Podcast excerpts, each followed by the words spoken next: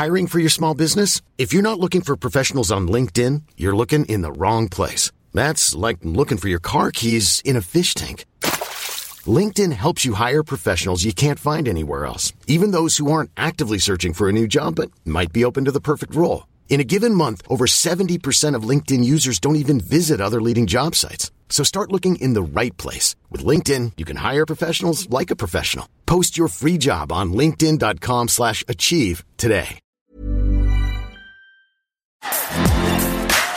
Bonjour à toutes et à tous, c'est Bart et je suis ravi de vous accueillir pour ce nouvel épisode du podcast Extraterrien, le podcast qui interviewe des sportifs hors du commun. Le but de ce podcast est de vous partager leurs secrets, leur vie et d'en apprendre beaucoup plus sur eux afin d'en tirer un maximum de conseils.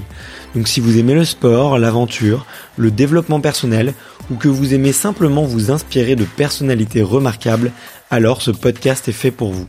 Juste avant de commencer, j'ai quelques messages à vous faire passer. Si c'est la première fois que vous écoutez le podcast, je vous remercie d'être arrivé jusqu'ici. D'ailleurs, je vous recommande l'épisode avec Mathieu Torder qui a traversé l'Antarctique à seulement 27 ans. D'autre part, si vous ne le savez pas, j'ai beaucoup d'ambition avec ce podcast et je souhaite aller chercher des sportifs de plus en plus incroyables.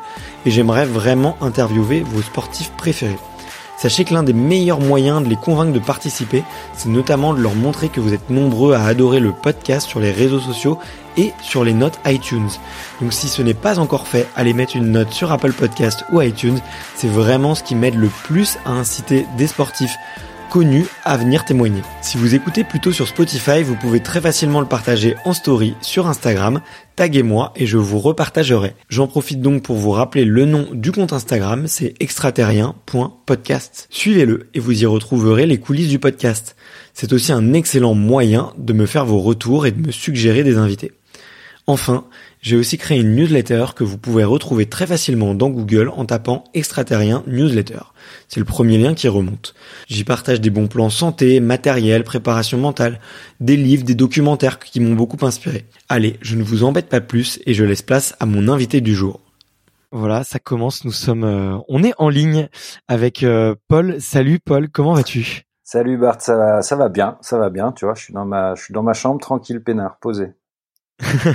un petit peu de repos. Je crois que tu étais en semaine avec les enfants et que là t'attaques bientôt un nouveau projet. Donc c'est le le sas de décompression, c'est ça? Ouais, c'est le sas de décompression, préparation, euh, passer de la, du mode papa au mode euh, au mode projet. Euh, voilà, perso, c'est c'est toujours des, des, moments délicats. Voilà, des moments où il faut remettre un peu sa, son esprit en route. Ok. Bah écoute, j'aurais des petites questions d'ailleurs pour savoir un peu comment tu tu jongles entre les deux casquettes parce que j'ai c'est un, problème que je découvre depuis quelques années et toi que tu connais sûrement un peu mieux que moi donc j'aurais des questions peut-être un peu euh, durant euh, durant notre échange sur euh, effectivement comment est-ce que tu passes de l'un à l'autre parce que c'est deux rôles différents et et et puis et puis une activité qui est très particulière parce que dans laquelle tu t'engages énormément et d'ailleurs comment comment est-ce que tu te définis toi? Je moi je vois je vois guide, je vois euh, euh, je vois alpiniste, euh, je vois ou, ouvreur de voie. Comment est-ce que toi tu te définis aujourd'hui, sportivement parlant, ou professionnellement parlant? J'arrive pas à me définir vraiment. J'essaye. moi, moi, j'aime bien le terme, même s'il est un peu désuet, le terme montagnard. Euh, voilà, je me sens, je me sens montagnard. J'aime la montagne et puis j'essaye de, de, de, mélanger un peu toutes les disciplines et puis de, de, de, faire en sorte de, de, de, de comment dire de valoriser ce que ce que ce que moi j'ai aimé en montagne, c'est-à-dire la montagne de, de des vaches, des alpages jusqu'au jusqu'au glacier, jusqu'au sommet. Et voilà, c'est toutes les toutes les palettes de la montagne avec le ski, le trail, l'escalade, euh, l'alpinisme, voilà. Donc c'est ça. Montagnard, ça me va bien moi. ok, et eh ben ça marche. Je mets, je mettrai ça, euh, Paul Montagnard. Je, me sens montagnard, c'est marrant. Mais euh, mais écoute, j'aime bien, j'aime bien ta définition, euh, notamment dans le fait que tu t'inspires un peu de toutes les disciplines, parce que c'est vrai que moi j'ai regardé beaucoup de ton contenu, tu vois, ces derniers jours, et euh, et c'est vrai que ce qui est hyper intéressant, c'est la variété et la richesse de ce que tu produis, parce qu'on voit plein de, on voit plein de choses. Et je trouve ce qui est aussi très intéressant, c'est ton le fait que tu sois transparent dans les images que tu publies de tes expéditions ou de tes projets, c'est que euh, on, on, voit l'engagement physique, on voit la difficulté et tu vois même les, les, descentes sur des, des glaces complètement gelées où on te voit où c'est vraiment je vais pas te dire galérer, mais tu vois, on, sent que c'est c'est hyper euh, dangereux, quoi, que tu peux pas avancer ou que t'es bloqué, tu reviens en arrière, euh, et euh, et c'est pas forcément le le tu vois la la montagne on va dire sexy la belle poudreuse où on a presque l'impression que c'est trop facile que c'est trop beau avec du matériel dernier cri tout coloré et tout euh, il y a un côté authentique je trouve dans, dans dans ce que tu produis et du coup le terme quand tu me parles de montagne comme ça j'y crois vraiment Ouais, bah, ça, ça rejoint en fait. Moi, je, je, ouais, c'est ce que je dis souvent. Moi, j'ai perdu pas mal de, de, de, copains, pas mal. Euh, j'ai perdu mon frangin, etc. en montagne. Et euh, une des, des, premières leçons que j'ai apprises assez rapidement, c'est la sincérité avec laquelle tu vas en montagne.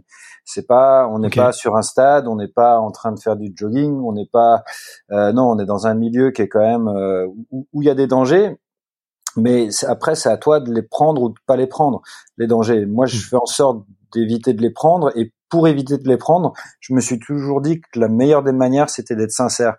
Et euh, à partir du moment où on commence à tricher, eh ben, on commence à prendre des risques qu'on ne maîtrise plus, quoi. Alors que la sincérité, bah, ça te permet toujours de te dire, bon bah, putain, bah là, j'ai plus rien à faire là, donc je redescends, quoi. J'arrête, j'arrête les frais et puis je fais autre chose, quoi.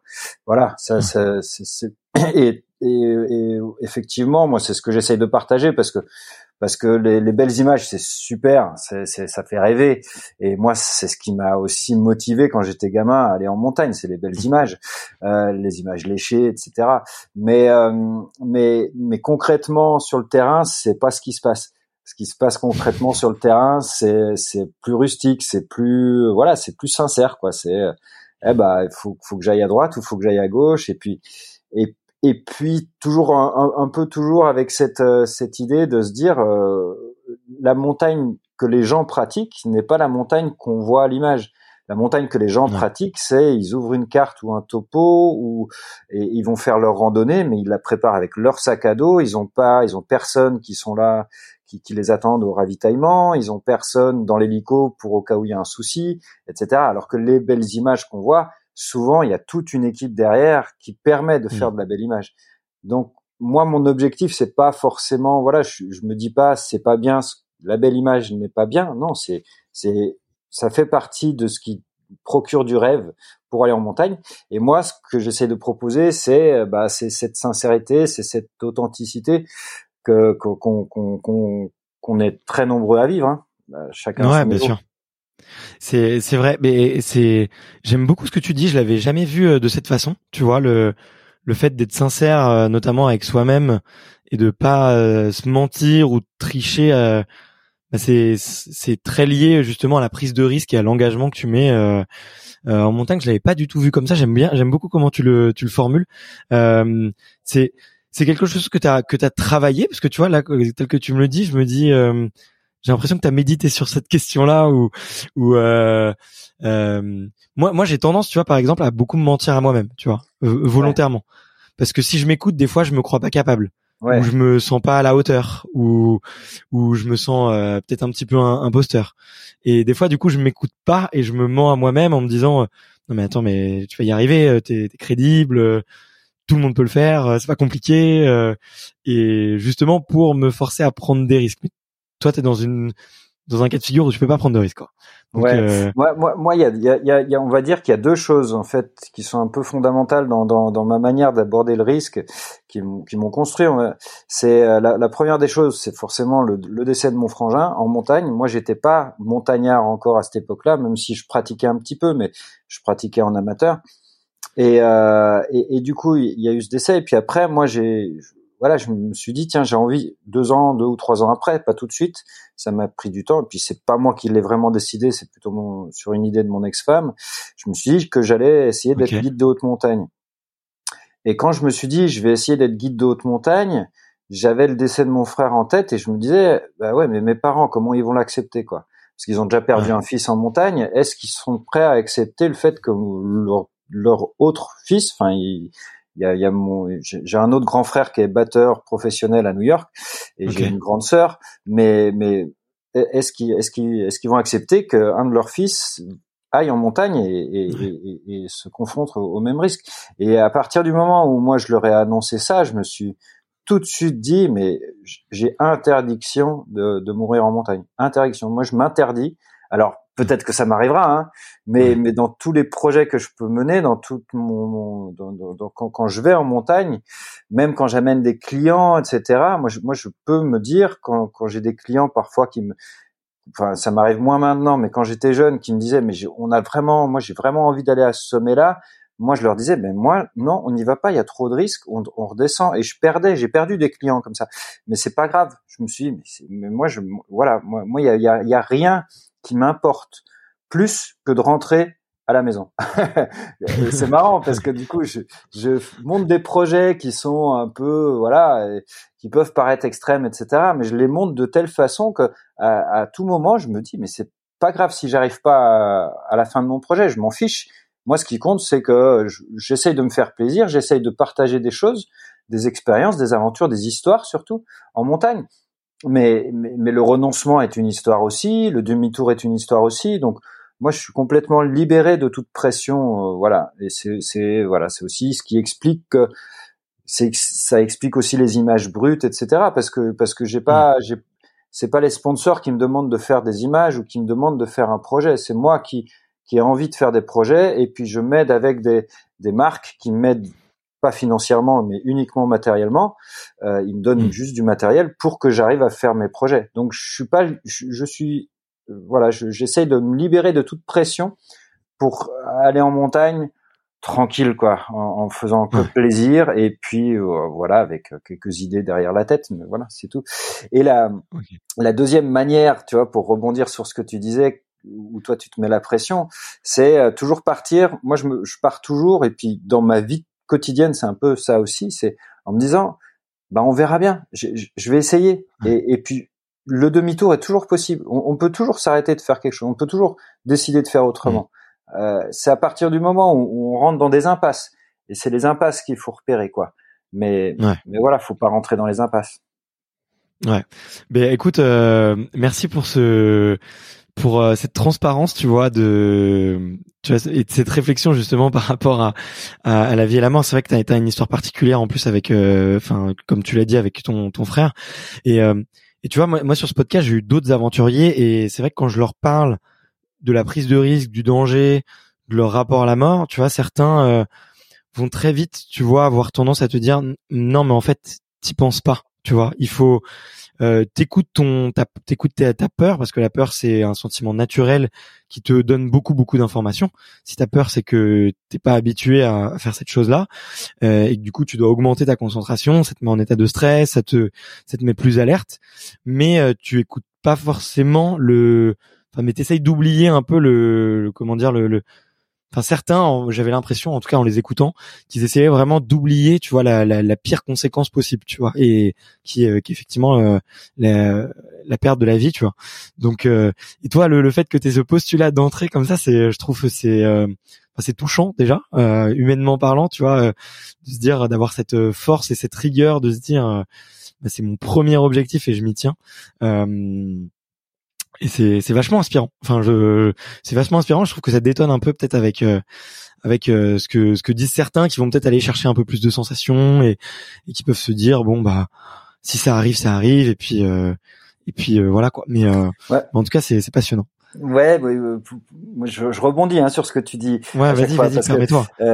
parce que moi, il y a, y, a, y a, quelque chose. Les, les, gens, ils sont toujours surpris quand je dis ça, mais, mais, mais je, je, le pense. Et puis j'ai beau le retourner dans ma tête très très fréquemment, j'ai tendance à dire mais moi j'ai jamais peur, j'ai jamais peur. Et pour, pourquoi j'ai jamais pourquoi? Alors je me pose la question, je dis mais pourquoi moi j'ai pas ce sentiment là Alors si j'ai tu vois les, les peurs que j'ai c'est quand je risque rien. Euh, par exemple en escalade quand, quand, je suis euh, avec euh, des, des, des, des, des pitons donc des spits et que je suis deux mètres au-dessus avec une corde qui tient deux tonnes, le spit il tient deux tonnes, un, un quelqu'un qui assure derrière, eh ben je suis deux mètres au-dessus du spit, et ben là j'ai là j'ai peur. Là, j'ai peur. Alors que je risque rien. Et quand je suis dans mes pentes ou si je tombe je meurs, j'ai pas du tout peur.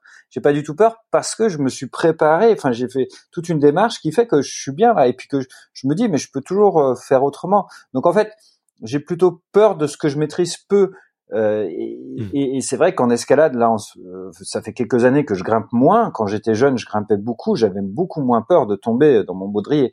Là, quand je pratique mmh. moins, bah forcément, j'ai un peu peur. Donc, si je, je me remets à pratiquer, bah j'aurais, euh, j'aurais, j'aurais moins peur et je pourrais y aller. Mais, mais voilà, et, on, on, a souvent, et puis c'est, c'est, c'est, c'est voilà, c'est, c'est comment dire, c'est un peu bête de dire ça. C'est, euh, on a peur de ce qu'on connaît pas on a peur de ce qu'on connaît pas. Et, et, en, et en, montagne, euh, eh ben il y a plein de choses qu'on connaît pas.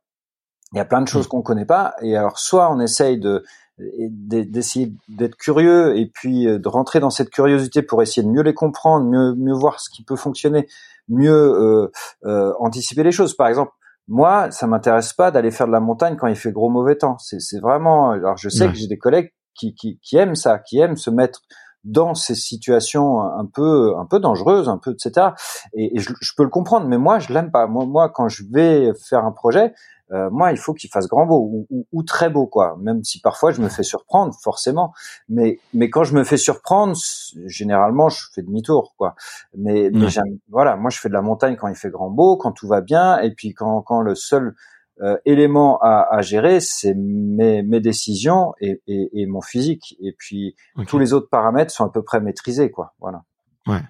Bah justement, j'aimerais bien qu'on qu'on parle de un petit peu de préparation. Notamment, tu as mentionné tout à l'heure euh, tes partenaires au niveau du matériel et euh, bon, on a été mis en relation par Noémie de, de Sunto d'ailleurs qu'on qu'on embrasse et qu'on qu'on remercie euh, parce que c'est un donc Sunto la marque de, de monde connecté, je crois, qui te qui, qui t'accompagne et, et, qui fait du super bon boulot d'ailleurs. Euh, moi, j'aimerais savoir un petit peu ouais comment tu te prépares, quel matériel tu as besoin du coup pour pour venir pour préparer une expédition comme ça euh, et comment est-ce que du coup, tu vas peut-être anticiper euh, les, les, dangers, anticiper les prises de risques. Est-ce que tu as aussi, euh, au-delà du matériel, tu vois, euh, j'imagine peut-être un, petit travail de visualisation ou même tu vois que ça soit de visualisation les yeux fermés un peu prépa mental où tu te vois descendre. Mais ça peut être aussi tout simplement en regardant une carte ou en regardant une une photo. Je crois que tu aimes bien regarder des, des, photos avant de avant une ascension ou une descente. Euh, est-ce que tu pourrais ouais, nous, nous expliquer un petit peu le les différents on va dire les les différents piliers du, de la préparation d'un projet. Euh, je pense donc ouais du, du matériel un peu à la à la logistique, en même le peut-être le physique aussi. Enfin, dis-nous dis-nous un peu tout euh, sur comment comment est-ce que tu te prépares. Ouais, je vais essayer d'être d'être ouais ouais assez clair. Euh, le, la, la première, hein, t'inquiète. Ouais ouais, la première des choses pour préparer préparer un projet, il faut déjà avoir le projet. Et, et, et rien que ça, déjà, rien que ça, c'est ça, ça, ça, va faire beaucoup, beaucoup, beaucoup de travail, quoi. C'est une grande, ça va constituer une grande part du travail, parce que euh, la, la, pour moi, la motivation de pour un projet, euh, elle, est, elle est essentielle. C'est-à-dire qu'il va falloir, bah, une fois que j'ai une idée, je me dis, est-ce que j'ai vraiment envie de faire ça, ou est-ce que je préférerais pas faire autre chose? Puis déjà, je mesure voilà l'intérêt que j'ai moi personnellement à faire ce projet. Euh, je vais pas faire des projets euh, qui, qui me correspondent pas ou, ou des projets. Parfois, ça m'arrive d'avoir des idées où je où, je pars où je me dis ouais non mais au bout de au bout de quelques jours, je me dis c'est stupide là tu là tu cherches à faire un record et, et c'est pas toi, c'est pas c'est pas ton truc, c'est pas t'étais pas en compétition, donc allez j'arrête et je pars sur autre chose. Alors peut-être que je remanie le projet pour que ça ça soit plus un record, mais que ça soit plutôt une histoire. Voilà, moi pour moi c'est toujours déjà beaucoup sur le projet en lui-même, l'idée que j'ai au départ. Il faut que ça ait du sens. Voilà, s'il n'y a pas de sens à ce que je fais, eh ben généralement je suis pas motivé, j'arrive pas au bout, je vais je vais pas au bout du projet, je je, l'accomplis pas. Donc déjà il faut qu'il y ait un sens au projet. Ensuite, au niveau de la préparation, à partir du moment où on a le projet, faut regarder un peu la. Moi, je regarde un peu la durée. Tu vois, là, je suis parti sur un projet de, de plus de cinq jours, enfin cinq jours au mieux et peut-être six.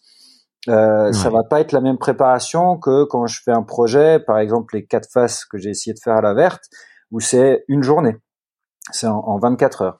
La préparation n'est pas du tout la même, ni physiquement, ni euh, ni euh, ni au niveau alimentaire, etc. Euh, pour euh, pour un pour un truc d'une journée ou 24 heures ou, deux jours, donc assez court, là il va falloir être prêt le jour J. Donc mmh. donc il va falloir effectivement avoir un entraînement, etc. Et puis aussi une alimentation juste avant qui te permette d'être prêt pendant 24 heures pour faire un truc assez rapide. Sur un projet à plus long terme ouais, il y a moins moins besoin de s'embêter avec l'alimentation parce que elle va peut-être être importante sur la première journée, mais euh, le quatrième jour, si on est crevé, on est crevé. Et, et tu as beau manier l'alimentation dans tous les sens, sur un projet sur cinq jours comme ça, euh, voilà, l'incidence, elle va être au départ, mais au bout de trois, quatre jours, euh, tu auras beau faire ce que tu veux, euh, tu n'y arriveras pas à gérer cinq jours d'effort. Donc, donc, il faut plutôt se laisser aller et puis euh, se dire bon, on va, on va gérer ça au fur et à mesure. Donc voilà, il y a, y a donc il y a une notion donc euh, intention du projet, qu'est-ce que je veux en faire. Ensuite, il y a quelle durée. Et après, eh ben on met moi je mets souvent en place un protocole euh, schématique d'entraînement. Hein. J'ai pas de, j'ai personne qui m'aide moi. Hein. J'ai pas d'entraîneur, j'ai pas de kiné, j'ai pas d'ostéo, j'ai j'ai pas de préparateur physique ni mental ni quoi que ce soit. Donc euh, donc moi je fais ça un peu euh, en regardant un peu sur internet ce qui se fait un peu ailleurs. Souvent mes projets ils sont très décalés, donc il n'y a pas de référence. Donc je pioche un peu sur différents sports, le trail, ça peut être aussi parfois l'escalade, euh, mmh. Ça peut être euh, bah, le, le, ski avec euh, avec des copains comme Vivian. Je regarde un peu ce qu'il fait, Vivian Bruchet, qui est, qui est skieur de Pentraide. Je regarde un peu ce qu'il fait comme préparation lui aussi avant. Et je, je, pioche des idées à droite, à gauche comme ça euh, pour me monter un projet. Donc généralement, c'est un gros bloc physique assez tôt pour pour avoir un foncier euh, un foncier qui qui, qui va durer longtemps. Euh, ensuite, euh, faut gérer euh, bah faut, faut faut aussi gérer le boulot. Hein. Moi, je suis guide de haute montagne, c'est mon boulot. C'est pas moi, je suis pas athlète, hmm. je suis guide de haute montagne. Athlète, athlète, c'est une occupation parce que je gagne pas ma vie avec ça. Donc donc je hmm. gère le boulot et puis pendant le boulot, bah qu'est-ce que je fais? Est-ce que je m'entraîne en plus du travail ou est-ce que est-ce que je me repose plutôt? Alors voilà, ça ça va dépendre des projets. Euh, là, sur le projet euh, qui, qui, que, que j'ai en tête pour après-demain, là, sur cinq jours, la farandole des écrins, comme c'est un projet long, je me suis dit non, je vais pas faire plus d'entraînement.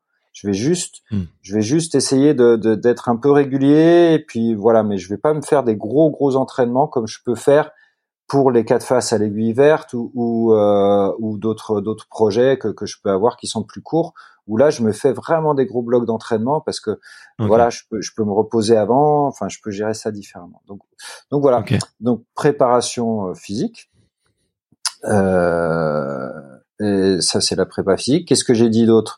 Euh, après bah après à, plus courte échéance quand le projet arrive il va falloir se poser la question sur le matos sur le, quel matériel je vais je vais emporter de quoi j'ai besoin etc etc en fonction du type de projet euh, est-ce que euh, est-ce que je mets des amis dans la boucle qui vont m'aider ou pas? Ça, ça dépend aussi de ça dépend aussi de la nature du projet. Euh, hmm. Là, pour la farandole des écrins, moi, mon idée, c'est vraiment d'être en autonomie. Donc, euh, donc, il y a personne qui va me faire des ravitaillements. Je pense que je, voilà. Mais il y a d'autres projets où j'ai été aidé. Pour les quatre phases de la verte, j'ai été aidé parce que c'était un projet qui n'était pas jouable sans sans l'aide de, de, de, personnes à droite à gauche pour euh, pour euh, pour du matos ou pour euh, pour de la bouffe etc donc il y a un, un, aspect logistique à voir et puis puis voilà après tu pars sur le projet quoi euh, et pour pour finir là au niveau de la préparation mentale moi à partir du à partir du moment où mon projet au départ il est bien euh, voilà il correspond à ce que je veux euh, j'ai pas de préparation mentale spécifique parce que c'est quelque chose qui va me porter et, euh, et, et, et, si comme euh, comme il y a du sens dans ce que je vais faire, eh ben je, je vais être bien dedans quoi. Euh, voilà, je, je, vais être à l'aise avec ça. Tu, tu l'as dit, moi, tu vois, je, je m'intéresse beaucoup euh, à la préparation mentale. Tu vois, je j'ai même le petit projet de, de devenir préparateur mental moi-même, et euh, donc je lis beaucoup de livres sur le sujet. Et, et c'est c'est marrant parce que tu dis que tu n'en fais pas vraiment, mais en fait, quand tu as expliqué toutes les étapes de ton projet, il y avait plein de fondamentaux de la préparation mentale.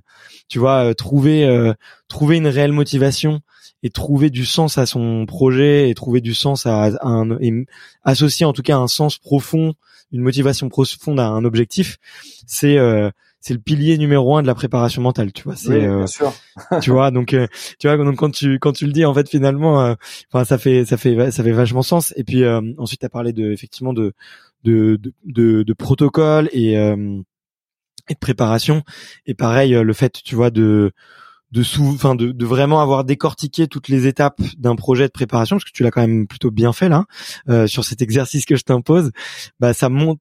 Là aussi, tu vois qu'il y a un, un travail psychologique sur ok bah comment est-ce que j'arrive à l'objectif et euh, enfin bon on pourrait en parler pendant des heures mais euh, tu vois c'est marrant parce que je rencontre tu vois euh, de temps en temps des, des athlètes des aventuriers des qui qui me disent non moi je fais pas trop de préparation mentale. Et en fait c'est quand tu creuses il y a de manière indirecte ils en ils en font tu vois parce que ils ont mais sans sans s'en rendre compte quoi. Donc c'est c'est assez fascinant. Ouais ouais ouais ouais ouais oui, oui, mais je, tu vois, quand je, je, rebondis moi sur ce que j'ai dit tout au début, je pense qu'à partir du moment où tu as de la sincérité et de l'authenticité dans ton projet, en fait, c'est pour ça qu'on on parle pas. Enfin, moi, je parle pas de préparation mentale, même si je suis bien conscient qu'elle y est. C'est effectivement, si j'ai pas les protocoles, si je le prépare pas bien mon projet, bah, je vais pas y arriver. Donc, donc c'est de la préparation mentale aussi. Je veux dire, faire un sac comme il faut là pour pour pour le projet de, de dans deux jours bah forcément moi ça ah ouais ok je suis déjà dedans je suis déjà en train d'anticiper des choses je suis en train donc je me prépare mentalement je suis déjà en train de visionner dans ma tête dans mon esprit les passages j'essaye d'anticiper les, les difficultés etc donc donc tu fais de la préparation mentale dans ton protocole bien sûr. Euh, mais, mais mais mais mais je pense que on n'en parle pas c'est pas évident parce que à la base ah bah, on, a envie de le faire quoi. Donc euh, donc on, on se force pas. Je pense que voilà, moi moi l'idée de la préparation mentale, je pense qu'on peut la on peut l'anticiper comme tu dis, tu vois, c'est voilà euh, tu as un projet, ok, ben je, je t'écoute. Et c'est quoi ton projet et, comment tu le sens? Là, tu peux anticiper un peu, mais à partir du moment où il est authentique et sincère, je pense qu'après ça se fait, ça devrait se faire naturellement la préparation mentale. Mais bon. Bien sûr, bien sûr, bien sûr. Et euh, et, et, et, par hasard, tu vois, sur euh, un peu le, le, les, les routines, est-ce que toi, tu as des routines, tu as dans, dans, dans tes préparations ou, euh, ou même, euh, je sais pas, juste avant de partir sur, sur, sur un projet, sur une, est-ce que tu, tu vois, est-ce qu'il y a des, alors tu vois, ça peut être des routines un peu, parfois de, parfois comment comment euh, superstitieuse mais est-ce que tu as aussi des, des routines peut-être je sais pas un peu euh, euh, même techniques tu vois je pense à aller aller farter ses skis vérifier que enfin recharger la montre tu vois tu vois est-ce que tu as des, des routines un peu que tu as conscientisé un peu comme ça? Je, je pense que j'en ai, mais je les ai pas conscientisés. je les ai pas conscientisés. Mais mes projets, ils sont tellement différents les uns des autres, la plupart du temps, que que, que j'ai du mal à rentrer dans des routines. Après, effectivement, hmm. la, la, recharge montre téléphone, euh, parce que moi j'ai ma j'ai la carto euh, sur mon téléphone, euh, j'ai la cartographie sur le téléphone, donc ça c'est des choses que j'ai tendance à à mettre en avant et, et, et que, que, que je sais qu'il faut pas que j'oublie parce que si j'oublie ça, euh, je pars même pas quoi. Euh, alors après, comment j'utilise faut, faut faire attention aussi. Hein, que, donc la, la, le téléphone c'est important pour les secours et et, euh, et pour la carte que j'ai que j'ai dessus, même si j'ai à peu près euh, tout tout tout tout dans la tête généralement quand je quand, quand je quand j'y vais avant. Euh, et, et, la montre, la montre, moi, pour moi, c'est un, c'est un outil, c'est pas un, c'est pas un moyen. C'est, c'est un outil qui me permet d'avoir des références, savoir où j'en suis, par exemple, même mhm. en pentraide, même quand je fais des trucs en pentraide où on se dit bah il n'y a pas besoin, il n'y a pas besoin de, de connaître l'horaire. Bah si, parce que l'état de mon de mon avancée vers le haut me permet de savoir si je suis fatigué ou si je suis pas fatigué, parce que parfois on le ressent pas, mais on va à deux à l'heure. Euh, et, si je monte à deux à l'heure, ça veut dire que la descente, ça va être long, et ça veut dire que le soleil, peut-être qu'il va chauffer la, il va chauffer la neige et que je pourrais plus redescendre. Donc la montre, c'est vraiment, moi je l'utilise vraiment comme un outil. Là, sur un truc comme quand je pars cinq jours là, ça va me permettre de me caler sur un rythme pas trop rapide, pas trop lent, parce que si je suis trop rapide, je vais me flinguer dès le départ. Si je suis trop lent, eh ben je vais, je vais arriver trop tard dans les refuges le soir, donc je pourrais pas repartir le lendemain. Donc il va falloir que je m'adapte. Donc mon, mon ma montre, euh, moi, il faut qu'elle soit hyper fiable et et que ça reste un outil. Je, je, je... alors j'ai fait des temps, j'ai fait des, des entre guillemets records, mais à chaque fois que je suis parti pour euh, non que je suis rentré avec des temps un peu de référence, c'était jamais en partant avec l'idée de faire un temps de référence. Je suis toujours parti en me disant bah là j'ai envie d'aller vite sur ce truc là à ma vitesse, mais ma vitesse rapide. Et puis après, quand je suis rentré, je me dis ah bah là ouais le temps il est pas mal, bah je le, je le partage. parce que ça donne des temps de référence. Mais c'est jamais un but en soi. surtout en montagne, aller vite en montagne, pour moi, ça ne devrait pas être un but en soi. Mais bon, voilà. Et qu'est-ce que au niveau des routines, les autres routines, bah c'est étaler le sac par terre. Ça, il y, a, y, a, plein de gens qui le partagent avec tout ce qu'on va mettre dans le sac. Bah ça, c'est c'est pas juste de la com, c'est c'est vraiment quelque chose que moi je fais tout le temps en permanence.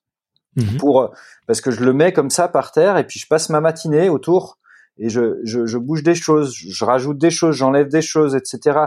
Et je me, j'essaye de m'imaginer un peu, est-ce que je vais avoir besoin de ça? Est-ce que je vais avoir besoin de ça? Quand est-ce que je vais avoir besoin de ça? Et ça me permet de vraiment optimiser mon sac et, et, et pas avoir trop de choses ou des choses inutiles et, et pas en avoir pas assez. Euh, donc vraiment voilà. Et ça c'est vraiment un, ça c'est oui c'est c'est clairement ça c'est un rituel, euh, surtout sur des, des projets euh, très longs. Après, des mmh. projets à la journée en pentraide, euh, peut-être que tu le fais une fois au départ et après tu sais ce que tu vas prendre. Euh, et puis t'as, t'as, voilà, et tu, tu vas rajouter deux, deux, trois bricoles, mais, mais rien d'autre. Mais voilà, c'est à peu près les seuls rituels. Euh, enfin, après non, euh, après c'est de la préparation, c'est plus du, du, rituel quoi. Passer des heures et des heures sur les cartes et les topos pour essayer de vraiment optimiser euh, ce qu'on va faire, essayer de s'imaginer là où on va passer, etc. Ça, c'est pas un rituel, c'est une préparation, quoi. Euh, mmh, voilà. Mais, euh, je me demande là, tu vois, par exemple, sur le, projet que tu es en train de faire sur la farandole des écrins que tu vas bientôt commencer, et est-ce que combien de temps J'arrive pas à imaginer combien de temps tu vas passer sur les cartes, tu vois, sur un projet de, de comme tu l'as dit, de six jours. Euh, combien de temps tu as besoin, tu vois, de, de, de préparer euh, Bon là, c'est tu vas le faire à pied, donc euh, euh je, je me je me rends pas compte, mais euh, combien de ouais combien de temps ça prend ce vraiment c'est cette étude des cartes et et cette et c'est un peu ce calcul des itinéraires. Euh, je, je, serais très curieux de savoir comment. Déjà, où est-ce que tu peux te procurer tout ça? Ouais, mais ce qui est marrant, c'est tu vois, en parlant de ça, tu, me fais penser à un truc parce que c'est vrai que cette année, j'aurais passé énormément de temps sur les cartes parce que du coup, j'avais mon projet des 10 ouvertures en pentraide cet hiver euh, et puis là, j'enchaîne avec avec ce, ce, ce voilà ce, ce projet d'essayer de relier tous les tous les refuges du parc national des Écrins. Et, et, et, les deux projets ont rien à voir. Il y en a un, c'est du ski et c'est de l'ouverture de voie, et l'autre, je vais être sur les sentiers la, plupart du temps avec quelques passages hors sentier, mais mais voilà. Et, et en fait, je passe quasiment, enfin, euh, c'est quasiment la même préparation cartographique, quoi, avec des raisons différentes. Quand tu pars ouvrir Essayer d'ouvrir des nouvelles voies, bah, c'est de la recherche. Donc tu passes du temps sur les cartes pour rechercher, pour voir un peu quelles vont être euh, les pentes intéressantes ou les pentes qui ont été qui, qui sont un peu sauvages où il y a personne qui a été, etc. Dans l'autre cas, bah, tu cherches plutôt à, à, essayer de trouver la meilleure des manières possibles pour rejoindre un refuge par rapport à un autre, aller plus pas, pas, le plus vite, mais voilà quel, quel, est le meilleur chemin, le plus logique et puis le plus voilà celui qui va dérouler le mieux et qui, qui, qui, qui correspond au projet. Et pour répondre à ta question, combien de temps j'y passe, c'est très compliqué à calculer parce que c'est euh, c'est des allers-retours, c'est souvent des allers-retours. Euh, tu vois là, euh, j'ai changé encore mon projet euh, dans la nuit, euh, pas cette nuit, mais la nuit d'avant, sur une insomnie là. Je, je, je, me suis réveillé dans la nuit, j'ai dit ah mais attends, mais j'ai pas pensé, mais je pourrais peut-être passer par là et par là, ça me ferait peut-être gagner, tu vois. Et, je me suis réveillé dans la nuit, quoi. Enfin, mm. je me suis réveillé pour d'autres raisons parce que j'avais du mal à dormir, euh, mais mais, après, ça te voilà. Et, après, je me suis dit tiens, je pourrais passer là, là, là. Et c'est euh, donc c'est quelque chose que tu as en permanence. Puis après, mm. tu vas voir la carte et tu vas voir si si tes idées sont bonnes. Euh, ouais, c'est c'est c'est beaucoup, beaucoup, beaucoup d'heures. Euh, après, ça doit se calculer en termes de journée, mais il faudrait que je mette un chrono à chaque fois que je les regarde. non, et puis en plus, j'imagine que tu vois, c'est un domaine dans lequel euh, la perfection n'existe pas. Tu vois, on a peut-être, on, entre guillemets, on, on, ne regarde jamais assez ses cartes. Tu vois, c'est un peu comme si Ouais, ouais, ouais. Et puis on se plante aussi souvent euh, parce qu'une carte, une carte, c'est quand même euh, voilà une projection euh, schématisée de la réalité. Donc, donc parfois on s'imagine pouvoir passer alors que ça passe pas ou ou, ou inversement. Et donc donc voilà. Mais mais c'est vrai ouais, pour moi, c'est la, c'est la base. C'est, tiens, si, si, si, si, on veut enchaîner sur mon enfance, moi, c'est, c'est un, des premiers trucs que mon père a pu m'apprendre, c'était à lire une carte, quoi. Ouais. Et, euh, ouais, et puis en montagne, ouais. Et du coup, euh, du coup, ouais, c'est vrai que là, là, pareil, je suis parti en bivouac en début de semaine avec mes enfants, euh, et puis euh, le, le, le, la semaine, la, semaine dernière, donc là, juste avant de partir, je me suis pris la tête pendant deux, deux, trois jours pour trouver l'endroit où j'allais pouvoir planter la tente loin d'un sentier pour pas être embêté par les gens. Euh, en même temps, il fallait pas que ça soit dans une zone naturelle, etc. Et euh, donc j'ai dû, j'ai dû, j'ai dû sortir la carte pour aller planter la tente dans un endroit qui était juste exceptionnel où on s'est régalé avec les enfants. Euh, mais tu vois, ça, pour moi, c'est quelque chose qui est récurrent. Et la carte, c'est, c'est vraiment la base de la plupart de mes projets, c'est la carte. Ok, ok. Et, euh, et tu, tu, le transmets du coup toi à tes enfants à, apprendre à lire une carte et, et comment comment l'utiliser? Ou, bah je le transmets quand, quand ils sont en demande, quand, quand ils veulent savoir. Je pense que je pense que mon grand, il, je pense qu'ils savent à peu près tous à peu près lire une carte. Euh, c'est déjà exceptionnel hein, pour moi qui suis né à Paris et tout. Euh, euh, autant je suis très très curieux dans l'âme, mais je suis toujours en train de fouiner euh, dans les affaires de mes parents pour regarder, comprendre et tout ce qu'ils font. Mais euh, mais autant, tu vois, j'ai pas appris à lire une, une, carte de haute montagne comme ça, donc c'est quand même. tu te rends, tu, tu, tu le dis d'un ton normal, mais c'est assez exceptionnel, je trouve. Ouais, et puis on n'a plus l'habitude. En plus, c'est quelque chose, euh, voilà, c'est c'est euh, c'est pas quelque chose de très interactif une carte. Hein. C'est c'est vraiment une image plate, quoi. Et moi, euh, moi, c'est vrai, quoi. C'est c'est c'est ma chérie, la Véro, qui me dit souvent, mais mais c'est incroyable. Paul, il regarde une carte et, et, et, il part en voyage, quoi. Et il sait que là, ça va être beau, là, ça va être comme ça. Là, c'est c'est c'est vrai. Ouais, euh, moi, on me donne une carte, j'arrive à m'imaginer beaucoup de choses déjà. J'arrive à savoir beaucoup de choses avec avec juste une carte. Ouais. Et, euh, et, je trouve ça, je trouve ça chouette. Je voudrais la, plus l'apprendre aux enfants, du coup. mais c'est euh, c'est c'est c'est une c'est une science, non? C'est le, enfin, je sais pas comment dire, mais c'est une c'est une forme d'intelligence, tu vois le c'est de l'intelligence géographique, tu vois, d'être capable de comment dire de, de, de se repérer dans l'espace par rapport à un bout de papier. Tu dois avoir un très bon sens de l'orientation, par exemple. Hey, I'm Ryan Reynolds. At Mint Mobile, we like to do the opposite of what Big Wireless does. They charge you a lot, we charge you a little. So naturally, when they announced they'd be raising their prices due to inflation, we decided to deflate our prices due to not hating you. That's right. We're cutting the price of Mint Unlimited from $30 a month to just $15 a month. Give it a try at mintmobile.com slash switch. $45 upfront for three months plus taxes and fees. Promo for new customers for limited time. Unlimited more than 40 gigabytes per month. Slows. Full terms at mintmobile.com. Oui, oui, ouais, ouais, ouais, ouais. Mes parents m'ont toujours dit que j'avais un super sens de l'orientation, ouais. Ouais, ouais. donc ça va, ça va avec, ça va avec.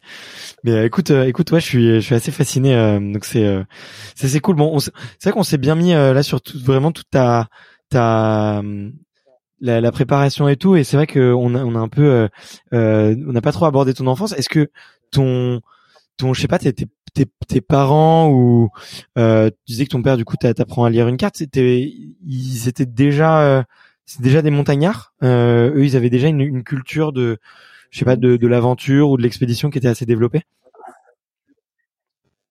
Ouais, c'est marrant parce que du coup on va on va rebondir sur sur ma, la définition qu'on qu'on a pu avoir sur sur comment un peu qui, qui j'étais. Euh, effectivement, tiens, je, je, repense à mes parents. Je pense qu'ils sont, ils, ils, étaient, ils sont toujours d'ailleurs euh, montagnards euh, dans l'âme. C'était mon père, il a, il a fait par exemple l'aiguille verte dans les années 60 avec un guide. Et ils, étaient, ils étaient aux Pays-Bas. Hein, mes, mes deux parents sont néerlandais. Moi, je suis néerlandais aussi.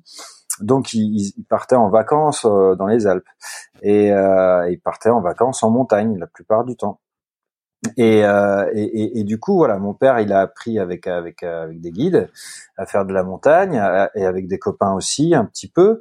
Mais bon, c'était voilà comme comme la plupart des gens qui font un peu de montagne, quoi. C'est c'est voilà. Euh, et, et, ma mère aussi a fait quelques sommets. Et, ils sont tombés, je pense qu'ils ont ils sont tombés amoureux de, des montagnes en, en règle générale. Donc, donc ce qui était, ce qui était très marrant quand nous on y allait quand on était petits. Donc ils ont, ils ont, euh, moi, ouais, c'était un, an avant que je naisse ou un an après, je sais plus. Ils ont acheté avec mon oncle et ma tante un petit chalet en Suisse pour y passer les vacances, quoi. Donc nous, la plupart du temps, on allait en vacances là, l'hiver et l'été. On y passait pas mal de temps. Et, et les fondamentaux de mon père, c'était c'était bah tiens, voilà tes premières chaussures de montagne, c'est les chaussures en cuir, apprends à les cirer, tu vois. Mais c'était pas, hmm. c'était pas du tout euh, comme à l'armée. Hein. Mon père était très cool, hein. il était pas, c'était pas du tout l'armée, mais mais euh, voilà, si tu veux aller en montagne, tu prends soin de tes chaussures. Puis après, et puis après, tu fais attention à ton matériel, à ce que tu prends, etc. Donc il a, il m'a, il m'a appris un peu, je pense, euh, mon, mon, père, à, à, avoir ces protocoles que j'ai encore maintenant, tu vois, ces petits protocoles. Alors c'est vrai que j'en rigole parce que hier on était en train de descendre d'un sommet avec mes enfants et puis moi je courais devant et puis mes enfants ils me suivaient en courant et moi mon père il m'a toujours dit on court pas en montagne, on court jamais en montagne. et moi ça me fait rire maintenant parce que moi je fais tout l'inverse. Et, euh, et euh, mais, mais, bon c'était une autre époque donc ouais à l'époque il fallait pas courir en montagne. Ouais, ouais, c'est vrai qu'il y avait eu, c'était moins. On va, on va dire qu'il y a deux, euh, il y a deux, deux écoles quoi. C'est effectivement, euh, ma, ma, mère dit toujours, il faut pas courir en montagne, on prend pas de risque, c'est dangereux. Euh, on a un sac sur le dos. Euh, mais bon, elle est plus du côté randonnée et, et, escalade plutôt que, que trail quoi. Donc, mais peux comprendre les deux points de vue. Ouais, moi, moi, moi je pense que ce qui a, ce qui a beaucoup changé, c'est les secours. Hein. C'est qu'à l'époque où mon père a pris la montagne, euh, s'il ah se cassait quelque chose, euh, même sur un sentier de randonnée, il n'y avait pas d'hélico, il n'y avait pas de téléphone portable, donc euh, tu pouvais pas. Euh, il fallait que tu, tu te démerdes par toi-même. Et rien que rien que de se tordre une cheville, voilà, sur un col, ça pouvait être problématique. Alors que maintenant, avec les avec les secours qu'on a, effectivement, ben, on peut appeler et du coup se tordre une cheville ou se casser euh, se casser une jambe, ce qui n'est pas forcément très grave en montagne. Eh ben, on peut le gérer avec avec les secours. Alors qu'à l'époque, euh, c'était plus compliqué. Hein. Descendre descendre un col avec une jambe cassée, je pense que tu mettais du temps. Ouais, c'est vrai, c'est vrai. J'y pas du tout pensé euh, effectivement à ce facteur-là et c'est et effectivement c'est c'est pas c'est pas anodin, c'est pas anodin, ça fait euh, ça fait complètement sens, ça fait complètement sens. Et euh, et, et, toi, je crois, il me semble le premier sport euh, que t'as sur lequel on va dire euh, t'es vraiment engagé, c'est vraiment du coup c'est vraiment l'escalade à proprement parler? Ouais, ouais, ouais, c'était l'escalade, puis l'escalade sportive, quoi.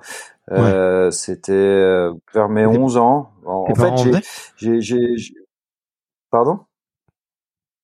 Tes parents en faisaient? Pardon? Euh, ouais, ils en faisaient un petit peu, mais c'était eux, ils faisaient de l'escalade pour pour aller en montagne, donc on, on, grimpait des rochers avec la corde autour de la taille. Et puis j'ai appris mes premiers rappels, ils étaient, ben moi je suis pas si jeune, hein, j'ai 46 ans, donc mes premiers rappels, ils étaient sans baudrier avec la corde autour de moi, hein, euh, que hmm. je détestais d'ailleurs, mais bon voilà, c'est comme ça que j'avais appris l'escalade à l'époque, quoi. Euh, donc c'était l'escalade montagne. Et puis après, bah, je me suis beaucoup cherché. J'étais très sportif quand j'étais petit, j'aimais vraiment beaucoup ça.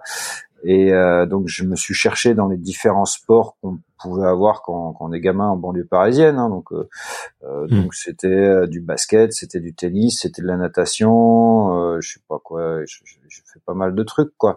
Et, et à chaque fois je butais sur sur cet aspect un peu compétitif du coup. même si le basket ça m'a toujours plu parce qu'on est en équipe donc c'est différent mais les sports mmh. individuels me, me, me rebutaient sur sur les, les, aspects un peu compétitifs. Et euh, l'escalade dans les années donc moi j'ai attaqué fin des années 80 euh, en, en, club. Euh, c'était le club alpin français qui proposait de l'escalade dans dans la banlieue. Euh, et c'était pour se préparer à aller en montagne après ou aller en falaise euh, naturelle après. Et du coup, il n'y avait pas du tout encore cette notion de compétition parce qu'elle elle commençait à peine à sortir fin des années 80, c'est le début des compétitions d'escalade. Et, et, et, du coup, moi, je suis tombé dans un club là où je me dis ah bah c'est cool, c'est cool quoi. Il y a pas de compète, les, gens ils sont là pour après aller euh, dans la nature euh, et puis grimper ensemble. Et ça, ça m'a ça m'a assez vite plu. Même si petit à petit, ben j'en suis arrivé à faire de la compétition d'escalade moi-même à essayer parce que mm. forcément le club a évolué avec l'évolution du, du, sport et euh, donc voilà jusqu'à mes 17 ans j'ai fait un peu de compétition euh, compétition d'escalade quoi Voilà.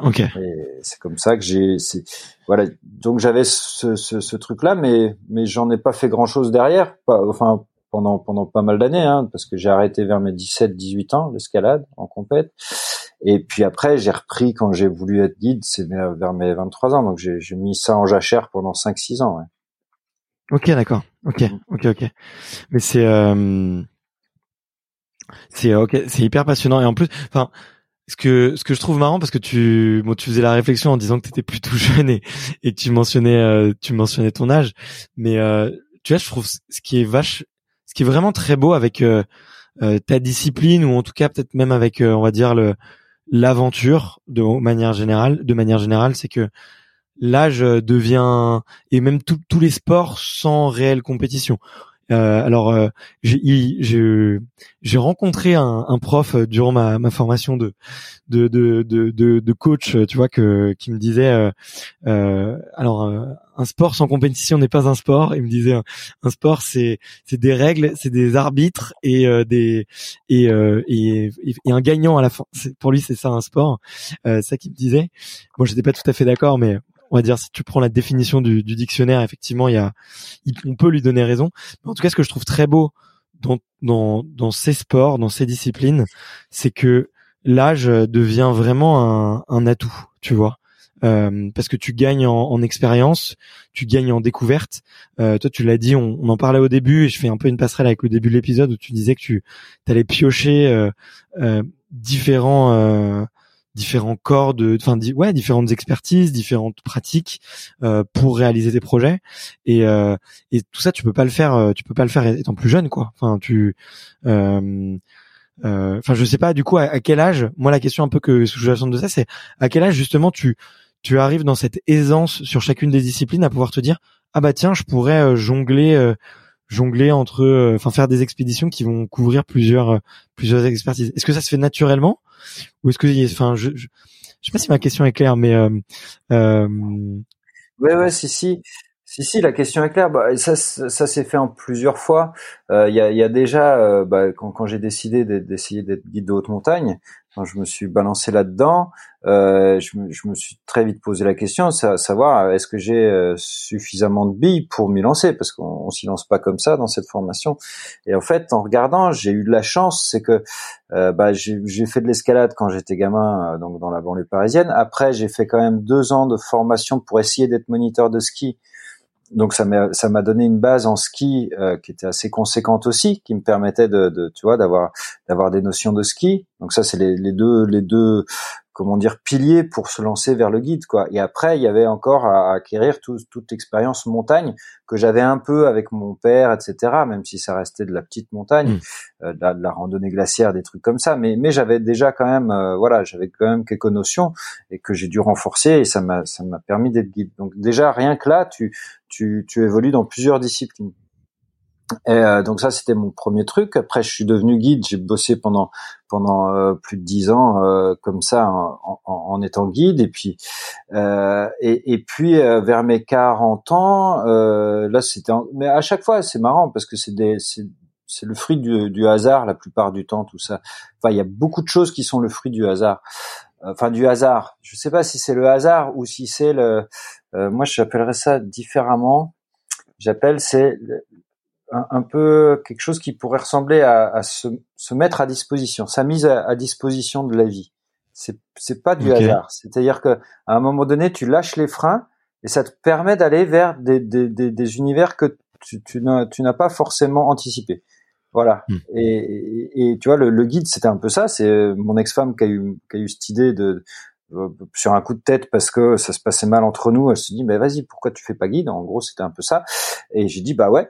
Et puis voilà, donc c'est c'est c'est du hasard, mais moi je je, je l'ai pas refusé quoi. Tu vois, j'ai pas je me suis pas dit ah non c'est pas possible non bah allez il y, y, a ça qui se présente à moi. Est-ce que je peux le faire? Je, je, mets un peu les choses de, de, voilà, je, réfléchis un peu. Je me dis bah ouais, je peux peut-être essayer, donc j'y vais. Donc c'est c'est une, une, faculté de se mettre à disposition de la vie.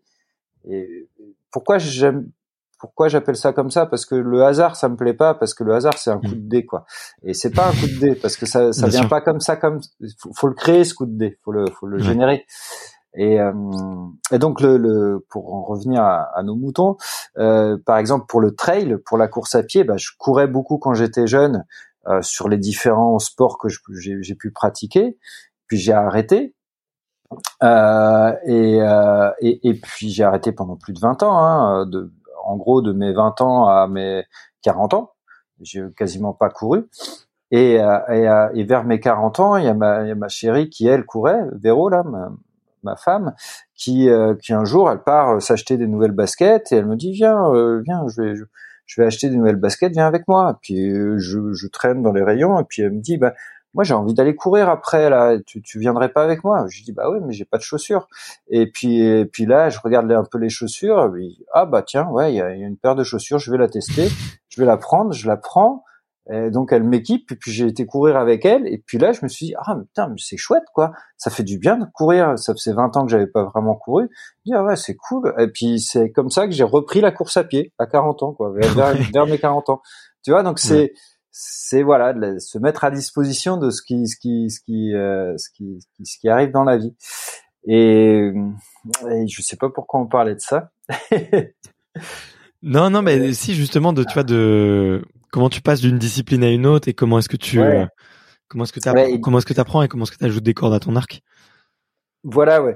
Et, et du coup euh, du, du, coup c'est en, en, même temps euh, je, je, pense que effectivement qu'on qu'on est qu'on est plus jeune on va vouloir enfin on va vouloir performer enfin moi je, en tout cas quand j'étais jeune je voulais quand même performer euh, pas forcément en compétition par rapport aux autres mais je voulais tu vois, tu étais toujours dans cette notion-là, donc tu vas te spécialiser plutôt dans un truc.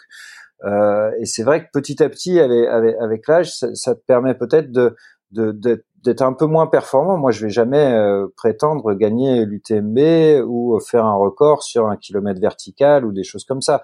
À 46 ans, ça serait complètement débile. et euh, mais par contre, ce que je peux, ce que je là où je peux faire peut-être quelque chose et puis puis surtout partager c'est c'est euh, bah, se dire bah regardez la mais la, montagne elle est plurielle quoi vous pouvez faire plein de choses avec elle est elle est malléable et, et, c'est ça qui est, qui est, passionnant en plus on peut le faire ça pas très loin. On n'est pas obligé d'aller euh, faire des expéditions à droite à gauche etc et, et c'est ça qui est chouette avec la montagne. Et euh, pour, pour finir la boucle sur ce que tu disais sur la notion de sport, moi ça c'est toujours un truc qui m'a ouais effectivement dérangé avec la montagne. Moi je, moi j'ai toujours dit euh, non, pour moi la montagne c'est pas un sport, c'est c'est euh, c'est pas non plus une philosophie parce que c'est pas purement mental, euh, mais c'est moi ça, ça, ça se rapproche plus de, de, de, du domaine artistique que du domaine sportif quoi. Et, euh, et, et, quand tu regardes un danseur, on va pas dire de lui que c'est un sportif. Et pourtant, il fait énormément de sport pour, euh, pour pouvoir faire son mouvement.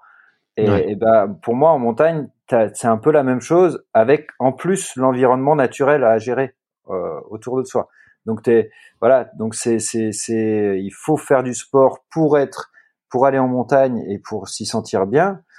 Ça, c'est sûr. Euh, mais le sport est un, voilà, c'est quelque chose que tu fais avant pour y aller. Et, et c'est pas, tu, pour moi, tu vas pas en montagne pour faire du sport. Tu vas en montagne pour pour vivre des, des, des voilà des, des, histoires et des aventures. Euh. Ouais. Et puis voilà. Mais je fais je fais un petit un petit pont euh, avec ce qu'on se disait tout à l'heure parce que là tu as parlé effectivement de il faut faire beaucoup de sport pour se préparer et pour euh, pour pouvoir anticiper enfin pouvoir encore plus s'amuser euh, et créer euh, et créer. Euh, et tu, disais tout à l'heure que tu faisais des gros blocs de foncier, qu'il y avait des, des parfois des, moments où tu faisais beaucoup de préparation physique. de manière un peu plus concrète, là, je fais juste une petite digression. C'est comment est-ce que tu te prépares physiquement? Ça va être beaucoup de course à pied? Est-ce que tu vas faire du, du renforcement musculaire, beaucoup de gainage Qu'est-ce qu'il y a un petit peu dans ta dans ta préparation physique?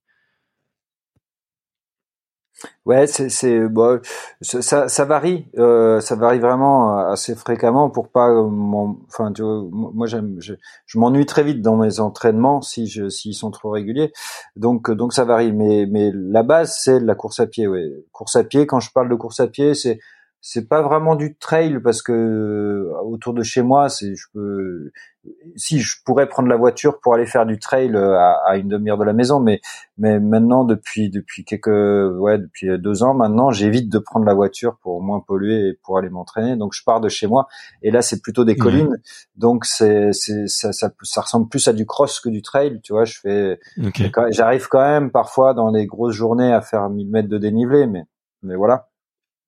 Euh, c'est c'est vraiment déjà pas mal. ouais ouais pas mal quand même. c'est mieux qu'en banlieue parisienne c'est sûr que c'est on, a un terrain de jeu un peu plus euh, un peu plus facile. Euh, donc ouais beaucoup beaucoup de, de, de courses à pied.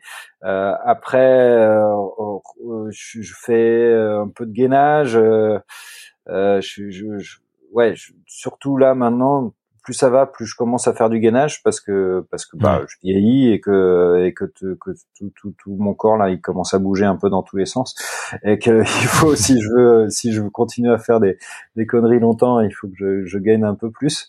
Euh, donc gainage je fais je fais un peu de traction pour les doigts etc pour tout ce qui est escalade quand, quand j'ai des projets d'escalade.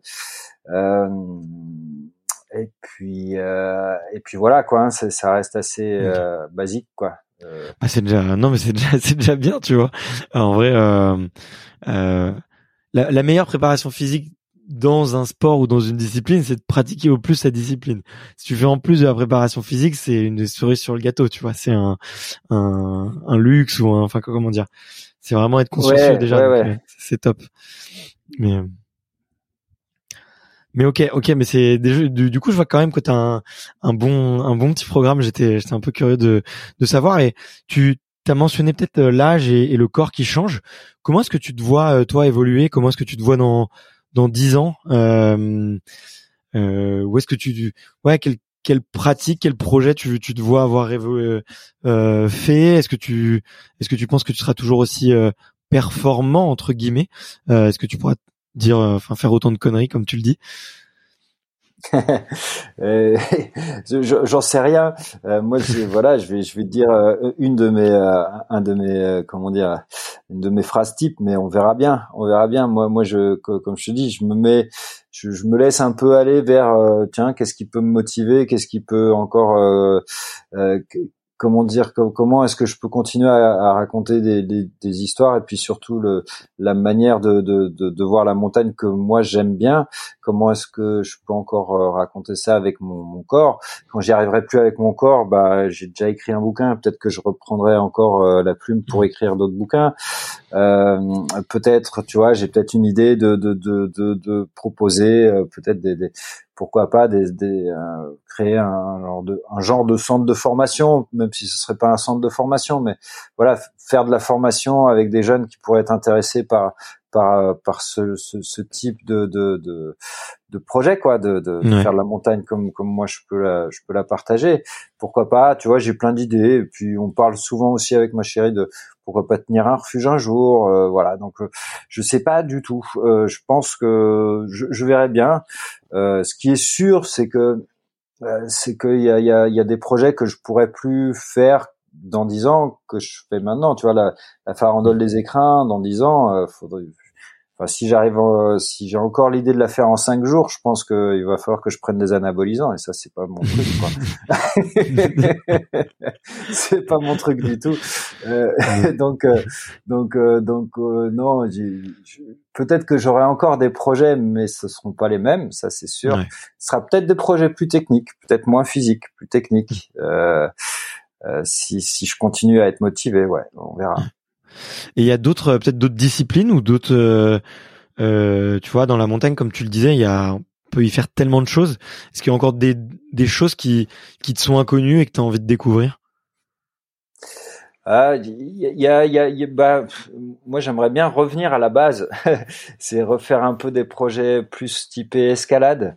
Euh, mais mais je, et puis en plus, ce qui est pas mal, c'est que l'escalade ça vieillit bien avec le temps. Euh, on peut on peut grimper dans, dans des niveaux raisonnablement euh, intéressants jusqu'à assez tard, donc ça c'est chouette. Euh, c'est contrairement au trail où, hmm. même bon, euh, on peut courir, je peux, on peut courir jusqu'à 50 ans, 60 ans sans problème, hein, mais euh, mais peut-être euh, peut-être moins longtemps ou enfin voilà, c'est peut-être plus, voilà, c'est peut-être plus compliqué au niveau du volume. Euh, donc voilà, je, je, ouais, je verrai. C'est peut-être un, un, petit truc, mais mais c'est ça fait dix ans que je dis à tout le monde, je vais me remettre à l'escalade, je vais me remettre à l'escalade, et j'arrive jamais à prendre le temps de me remettre à l'escalade. Donc donc voilà, on verra bien si j'y arrive. Si, euh, hmm. si, voilà. Bon, j'en doute pas que. Puis peut-être, euh, tu vois, en le proposant, là, il y a peut-être un auditeur qui va nous entendre et qui va se dire, ah bah tiens, euh, je vais aller proposer un petit projet à Paul et et, et qui sait, hein, on sait jamais. Moi, je sais qu'une fois, j'avais proposé à des auditeurs de faire un raid et, et plusieurs avaient contacté pour qu'on le fasse. Bon, manque de bol, il y avait eu le confinement juste après, donc ça avait un peu tué dans l'œuf les les, les projets, mais là, faudrait que, faudrait que je me remette à regarder un petit peu ce qu'il y a à droite à gauche. Euh, pourquoi pas Il y a peut-être des, des, petits trucs à faire. Donc euh, voilà, on peut faire un, appel, un appel pour euh, pour les personnes qui nous écoutent. ouais, euh, très très très chouette. Euh, J'arrive un petit peu à mes à mes questions de la fin que je pose un petit peu à tout le monde. Et, euh, une question que j'aime, enfin j'aime beaucoup m'inspirer des, des ressources, tu vois, des, des invités que je peux avoir. Euh, et savoir, tu vois, est-ce qu'il y a des, des livres, des films, euh, je sais pas, des, des podcasts, des documentaires euh, euh qui t'ont euh, qui t'ont qui t'ont qui t'ont inspiré. Euh, D'ailleurs, euh, moi j'ai j'ai commandé ton livre, j'attends de le, le, recevoir, donc euh, j'espère que je pourrai le le, le, le déguster en temps et en, et en temps et en heure. mais ouais, est-ce que il y a quelles sont tes sources d'inspiration? Alors moi, elles sont, c'est multiple. C'est vraiment, c'est vraiment très, très, très. Euh, euh ça va très loin. Euh, mes mm. sources d'inspiration. Maintenant, je vais essayer de, voilà, de, de t'en donner quand même quelques-unes parce que ça, ça sert à rien de dire ça. Euh, sinon, non, moi, je sais qu'à à la base, les, ce qui, ce qui, ce qui m'inspire, c'est étrangement, c'est pas du tout dans, dans, enfin c'est peu euh, des montagnards qui m'inspirent, c'est plus euh, des artistes extérieurs. Euh, et, et, euh, et, du coup, moi, je sais que j'ai été assez marqué par euh, par par Morrison, Jim Morrison quand j'étais quand j'étais jeune ado quoi. C'est il m'a c'est quelqu'un. J'étais dans ma phase Jim Morrison, Richard Boringer, des des on va dire des, des écrivains écrivains chanteurs un peu qui, qui, vont qui vont essayer de chercher des choses. Voilà, ça, ça j'aime bien. Euh, et du coup, pour te donner un exemple de bouquin qui m'a vraiment beaucoup euh, marqué, que j'ai relu deux fois, au moins deux fois, c'est L'usage du monde de Nicolas Bouvier. Euh, C'est vraiment un, un, un, écrivain poète euh, suisse qui, qui, qui décrit euh, sa traversée entre Genève et euh, je sais plus l'Asie centrale euh, en, en, deux chevaux. Et mais il l'écrit d'une telle façon que tu voilà c'est, c'est, c'est magnifique à lire quoi. Donc l'usage du monde ça m'a vraiment marqué. Et, et, voilà donc c'est c'est ouais mon inspiration pour la montagne vient vient beaucoup de de, de, de, de musique là en ce moment. Je suis sur José Gonzalez euh, voilà, c'est quelqu'un qui me qui, qui, me fait qui me fait partir dans qui me le guitariste là, le guitariste et chanteur, c'est ça? Ouais, Ah, j'adore, j'adore ce qu'il fait, c'est incroyable. C'est c'est il me fait vraiment pas planer, au contraire, il me fait il me fait aller vers tiens, qu'est-ce que qu'est-ce que j'ai envie de ressentir avec sa musique? Et puis je, je tombe systématiquement sur euh, sur des images de montagne, des, des, des trucs euh, qui voilà. Et voilà, c'est donc c'est c'est voilà, ça vient plutôt des artistes après, j'ai des j'ai des figures de montagne qui m'ont euh, qui m'ont euh, qui m'ont marqué. Hein. Euh, voilà, je parle souvent de Patrick Béraud.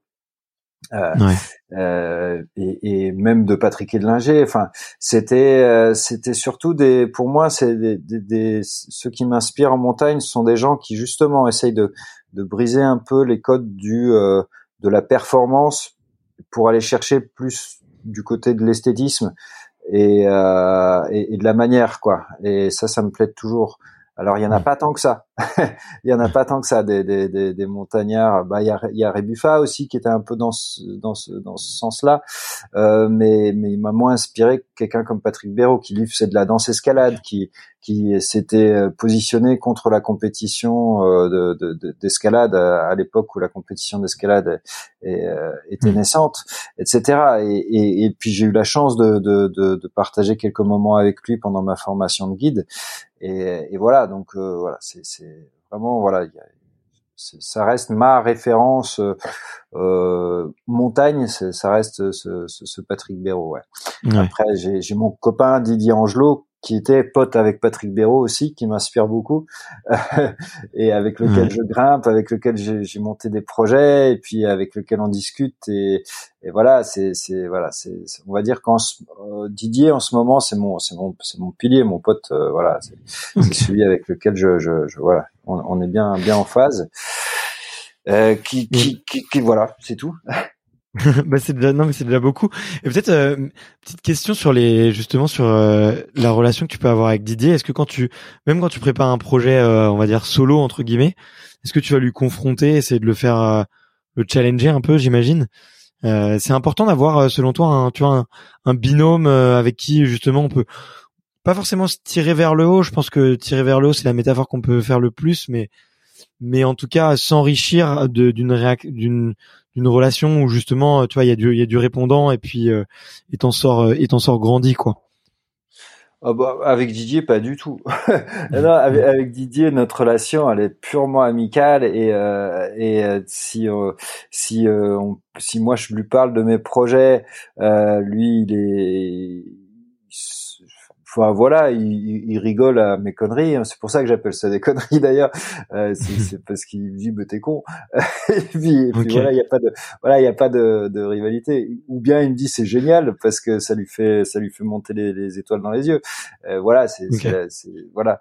Euh, après si pour pour d'autres projets, tu vois, comme ce que j'ai fait cet hiver avec Vivian ou avec Xavier, les deux avec qui je suis parti cet hiver, on est tout le temps dans du partage, on n'est jamais dans dans euh, voilà, moi moi je sais que à chaque fois que j'ai appelé Vivian pour lui faire part d'une idée euh, cet hiver, euh, je pense que il n'y a pas une seule fois il m'a pas dit dément j'y suis jamais allé et tu vois c'était ça son truc quoi ah dément ouais ouais je viens j'y suis jamais allé je connais pas. Et puis et du coup ça c'est c'est chouette quand t'as quelqu'un qui te répond comme ça quoi. C'est pas euh, moi je crois pas euh, si je, je sais qu'il y a de la rivalité en montagne euh, entre des, des personnes qui font des projets et, d'autres etc je suis pas naïf. Mais mais mais en tout cas moi je me sens complètement pas concerné par par ça quoi. Moi je suis pas du tout là dedans euh, hmm. D'ailleurs, euh, je serais là-dedans, je serais pas en train de préparer un, un, un truc euh, de cinq jours où c'est la, plupart du temps de, la balade sur sentier dans les écrins. Quoi. Je, je perdrais pas mon temps à faire ça. Je serais plutôt en train d'essayer de faire la face nord des Grandes Jorasses en moins en, le moins de temps possible. Quoi. Et c'est hmm. voilà, moi je voilà, ce qui moi je préfère aller faire le tour des copains en refuge plutôt que d'essayer de faire un meilleur temps sur la face nord des Grandes Jorasses. Ça c'est c'est posé, c'est clair. ok, je, je, vois bien le je vois bien le contexte. Euh, le l'avant l'avant dernière question que que je pose, euh, c'est de savoir euh, qu'est-ce qu'il aurait eu euh, besoin de savoir le le Paul de de 20 ans? Euh, si tu pouvais lui lui glisser un petit mot. à, à, à, ce à la version toi-même enfin à ta version euh, beaucoup plus jeune, on va dire 20, 25 ans en arrière, qu'est-ce que le Paul de l'époque il aurait eu besoin de savoir?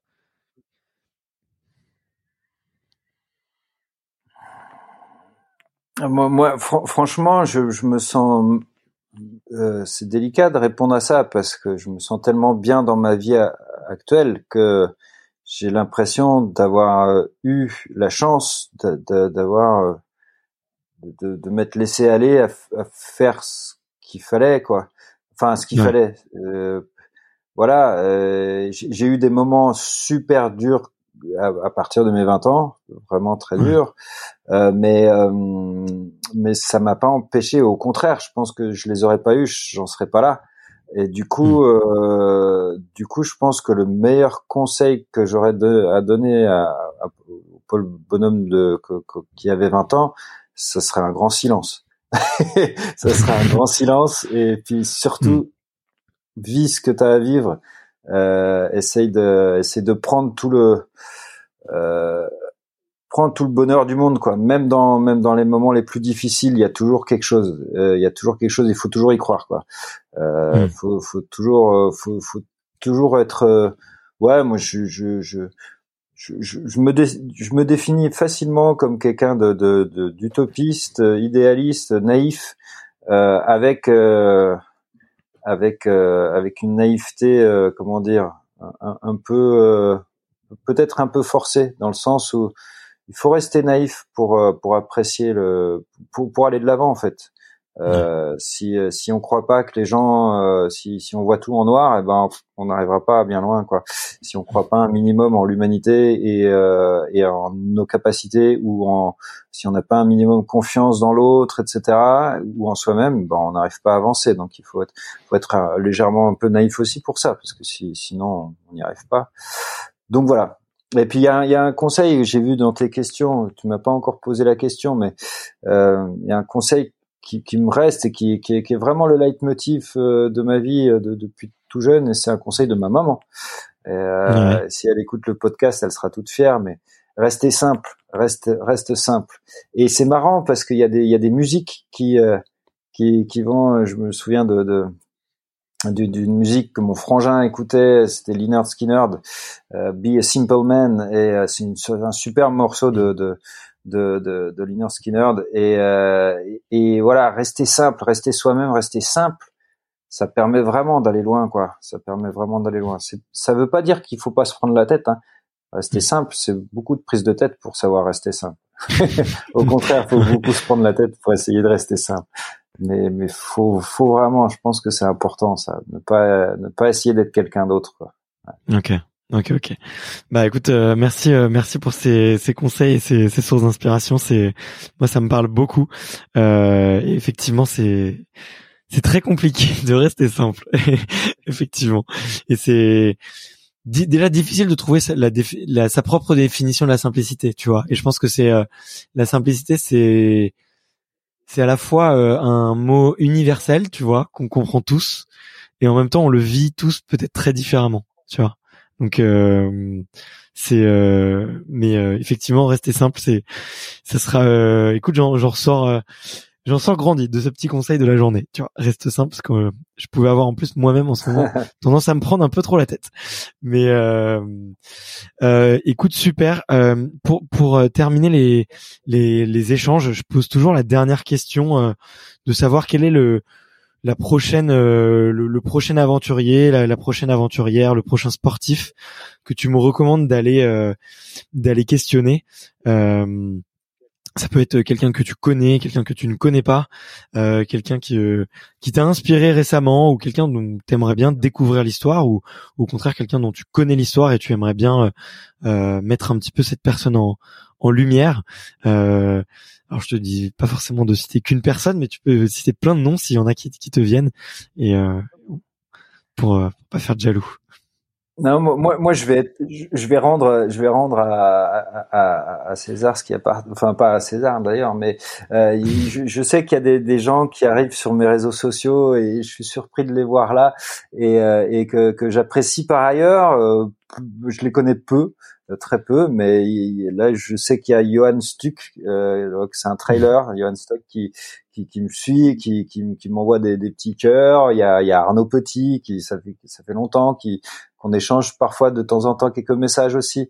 Et euh, Voilà, il y a il y a Martin Kern, il y a voilà des des, des gens qu'on connaît moins et, et euh, et voilà, c'est, voilà, je, je, je, suis, voilà, c'est, c'est, marrant les réseaux sociaux. Je trouve qu'il y a, il y a pas mal de, non mais ce qui, ouais, parce que voilà, on parle souvent de, de, de ce qui va pas avec les réseaux sociaux, mais c'est quand même un formidable outil de partage, quoi. Si on le prend vraiment comme un outil de partage et pas que de que de comment dire euh, de, de, d'un outil de propagande et eh ben mm. et eh ben et eh ben c'est c'est super les réseaux sociaux faut juste partager faut pas forcément essayer d'avoir tort ou, raison. Il faut juste essayer de partager un peu euh, sa vision du monde et puis et puis essayer de partager ce qu'on ce qu'on peut vivre quoi. Ça c'est chouette, ça c'est chouette. voilà. Bah écoute, très Très sympa, merci, merci pour les recommandations. J'ai déjà interviewé Johan, qui est qui est d'ailleurs euh, super sympa et je sais qu'il écoute de temps en temps le podcast donc euh, s'il nous écoute on l'embrasse très fort et, euh, et effectivement euh, non c'est moi je le vois tu vois tu, parles des, réseaux sociaux on, en, parle souvent sur le podcast parce que c'est un outil de travail tu vois pour les athlètes et, et, les, et les aventuriers qui est qui est non négligeable tu vois aujourd'hui qui a permis de faire plein plein de choses et aujourd'hui qui permet à plein de personnes de pouvoir vivre un peu plus de leur passion ou en tout cas euh, de mettre en lumière leur passion et de pouvoir la partager aux autres euh, de manière très simple. Euh, donc c'est c'est quand même c'est que ça a quand même beaucoup d'avantages et, et, et c'est vrai que tu fais bien de le mentionner. On, on, on cite souvent les les mauvais côtés, mais il y a aussi de, de bons côtés. C'est c'est à, chacun de faire aussi sa part des choses et, et à chacun de d'en faire bon usage. Hein. Tu vois, c'est comme c'est comme euh, comme on dit le, le, le pistolet quoi. C'est qu'est-ce que tu fais d'un pistolet? Est-ce que c'est pour euh, est-ce que c'est juste pour euh, protéger et peut-être montrer de la réassurance ou pour aller défendre des gens qui valent la peine d'être défendus? Ou est-ce que c'est au contraire pour aller faire du mal? Tu vois c'est toujours euh, peut-être que la métaphore avec le avec le pistolet n'est pas bonne mais mais voilà tout ça pour dire on fait je je, je pense bien que compris ce que tu voulais dire. Voilà tout ça pour dire que non je voulais juste que dire ça c'est qu'un outil et, ça dépend surtout de de ce qu'on fait avec quoi. C'est ça qui est, qui est important. Euh, merci infiniment Paul. Euh, franchement je me suis euh, je me suis régalé de de cette de cet échange. Tu m'as fait voyager avec toi je me je me je m'imaginais tu vois en train de de descendre à skier avec toi ou de euh, avec euh, le piolet dans le dos et, d'essayer de de gravir euh, quelques euh, quelques crêtes. C'était vraiment super chouette. Merci merci beaucoup pour ton temps et et d'avoir partagé autant de choses. C'était c'était vraiment super cool. Merci à toi Bart. Merci. Salut, à bientôt. Salut. Merci d'avoir écouté cet épisode jusqu'au bout. Si vous êtes encore là, c'est sûrement que l'épisode vous a plu, donc n'hésitez pas à le faire savoir autour de vous et à vous abonner pour ne louper aucun épisode. J'ai mis tous les liens dans la description, donc n'hésitez pas à y jeter un coup d'œil. Et sinon, moi je vous dis à la semaine prochaine pour une prochaine interview. Ciao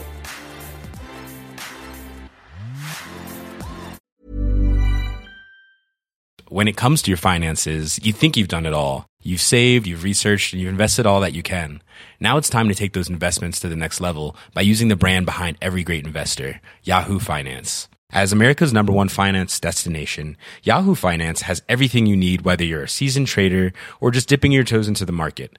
Join the millions of investors who trust Yahoo Finance to guide them on their financial journey.